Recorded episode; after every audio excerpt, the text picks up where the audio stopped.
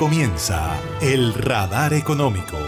Dirige Luis Emilio Radacé.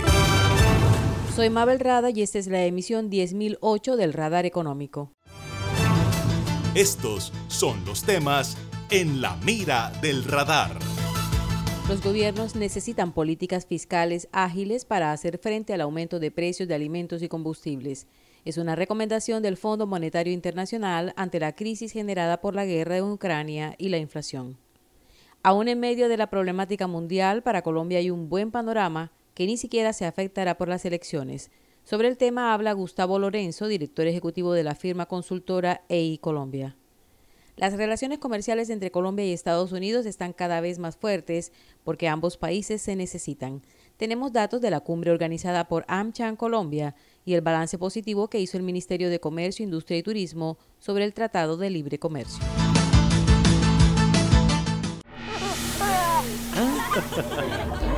Una nueva energía se expande.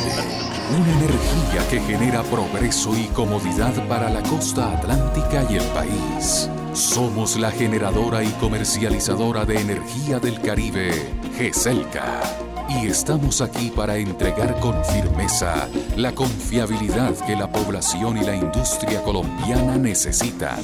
GESELCA, energía que construye futuro.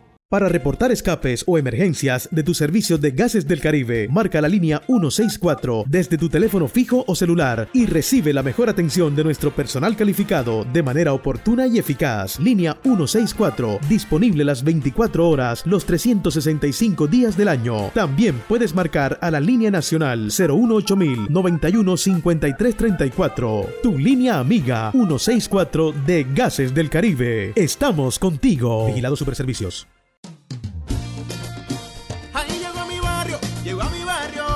Que estaba esperando, con la que ahorro para seguir vacilando, todo el Caribe la estaba esperando. Conéctate con la energía que transformará tu barrio, proyectos que mejorarán la calidad del servicio y te permitirán tener el control de tu consumo. Sí a la energía que cambiará tu vida sin costo alguno. Y yo soy puntual con aire, me acompaña noche y día, porque con aire disfruto la vida. Aire. En el radar le contamos lo que está pasando en la economía. La invasión de Ucrania por parte de Rusia interrumpió la recuperación económica mundial, dijo Pierre Olivier Gourinchas, economista jefe del Fondo Monetario Internacional, al informar que el organismo bajó sus expectativas de crecimiento. And clearly here the impact is related to the war and it's related to the energy costs that have been rising in Europe and uh, the high dependence on uh, in particular on, on Russian sources of energy. Claramente el impacto está relacionado con la guerra y con los costos de energía que han estado aumentando en Europa y la alta dependencia en particular de las fuentes de energía rusas, dijo Gourinchas. El FMI recomienda a los gobiernos adoptar políticas fiscales ágiles para hacer frente al aumento de los precios de alimentos y combustibles, pues se ha generado inquietud ante una posible escasez de alimentos, lo que conlleva riesgos de desnutrición y tensión social.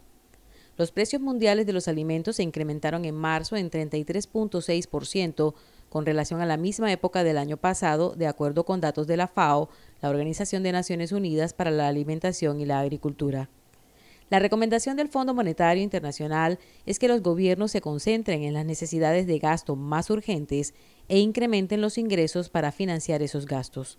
Para Tobías Adrián, director del Departamento de Mercados Monetarios y de Capital del Fondo Monetario Internacional, los fuertes choques por la guerra y la inflación han sometido a una gran prueba de estrés al sistema financiero mundial desde octubre de 2021. For now, the global financial system this year has been able to absorb both of these shocks.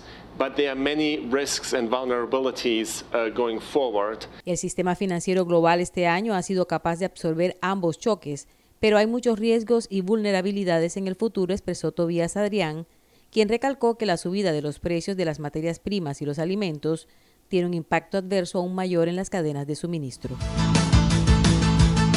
En medio de todos los problemas que enfrentan exportadores e importadores alrededor del mundo por la crisis geopolítica entre Rusia y Ucrania y por los daños ocasionados por la pandemia, siempre hay una voz positiva.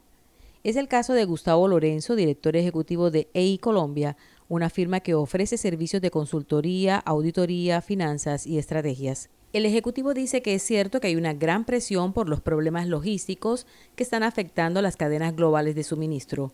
Pero para él el panorama no es tan malo, ni siquiera en esta época de elecciones presidenciales en Colombia. Escuchemos a Gustavo Lorenzo. Definitivamente el tema del nearshoring, el on y el reshoring es de verdad. nosotros estamos trabajando con un poco de agencias para ver cómo se hace para procurar hablar con los CFOs de las compañías americanas y que se traigan sus negocios a Colombia porque tenemos muchas más cosas similares los colombianos con los americanos que por ejemplo la cultura asiática.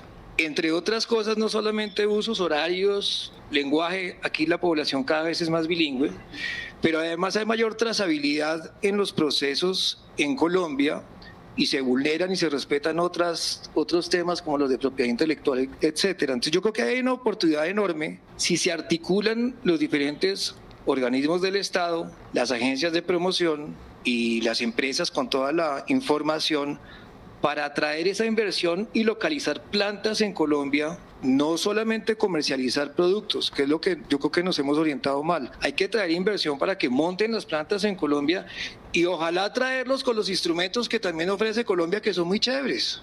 Y entonces tenemos que entrar a hablar necesariamente de las zonas francas, del Plan Vallejo y de las comercializadoras que son muy interesantes para las compañías. No siento el pesimismo, yo no soy muy apocalíptico, la verdad, más bien soy positivo para todo. No siento que las organizaciones multinacionales estén parando las inversiones. Tengo la sensación que ni, ni el gobierno de FICO va a hacer que todos vengan, ni el de Petro va a decir que todos desistan. Yo no creo que eso vaya a pasar así. Nosotros tuvimos un proyecto que se paró, pero creo que es más flujo de caja del inversionista que otra cosa porque Colombia sigue siendo un país atractivo para la inversión. 50 millones de consumidores en Colombia, bastantes problemas, pero ya está, tendremos que irlos manejando poco a poco. Pero creo que el ambiente de inversión es bueno. Y cuando uno compara con la región, al final ve que la cosa no está tan mal. Era Gustavo Lorenzo, director ejecutivo de EI Colombia, quien participó en el panel sobre logística y comunicaciones organizado por la Cámara de Comercio Colombo-Americana AmCham Colombia en el marco de la cumbre del Bicentenario de las Relaciones Comerciales entre Colombia y Estados Unidos.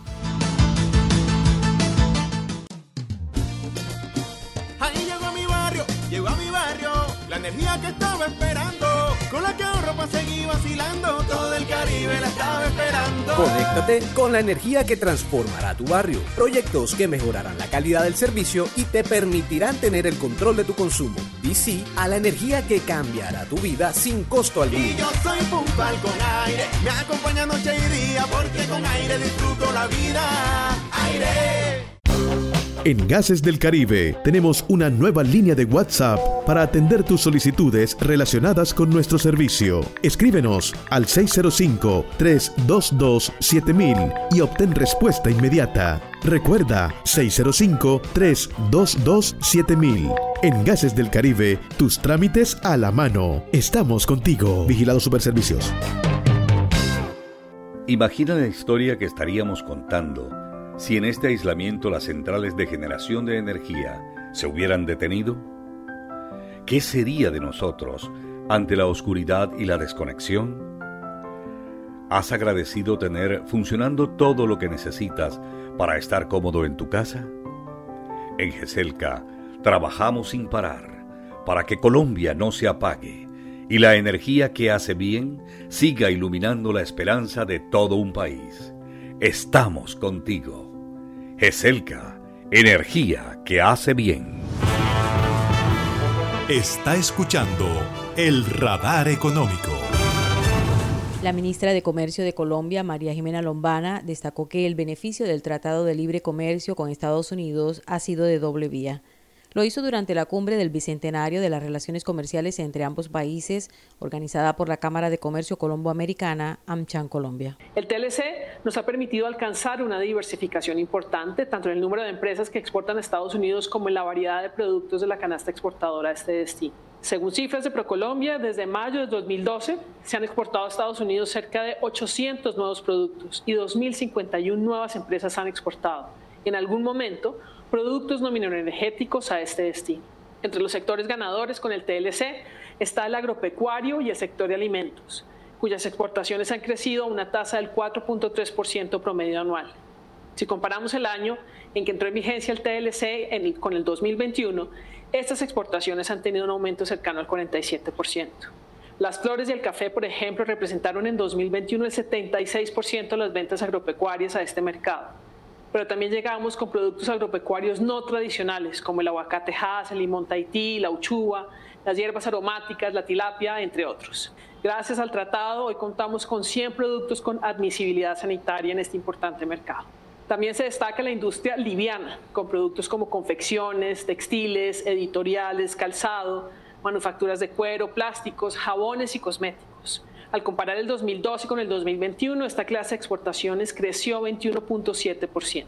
Si bien en estos 10 años hemos logrado avances importantes para aprovechar este mercado, aún hay un potencial enorme y oportunidades de exportación para otros productos en sectores como agroalimentos, metalmecánica, químicos y ciencias de la vida sistema de moda e industrias 4.0. Entre 2012 y 2021, la inversión acumulada de capital estadounidense en Colombia superó los 22 mil millones de dólares y lo convierte en el principal inversionista en nuestro país. En Colombia hay instaladas más de 500 empresas estadounidenses que generan más de 107 mil empleos directos e indirectos. El balance de las relaciones colombo-americanas es bueno y Colombia se prepara para la novena cumbre de las Américas que este año se realizará en la ciudad de Los Ángeles, California.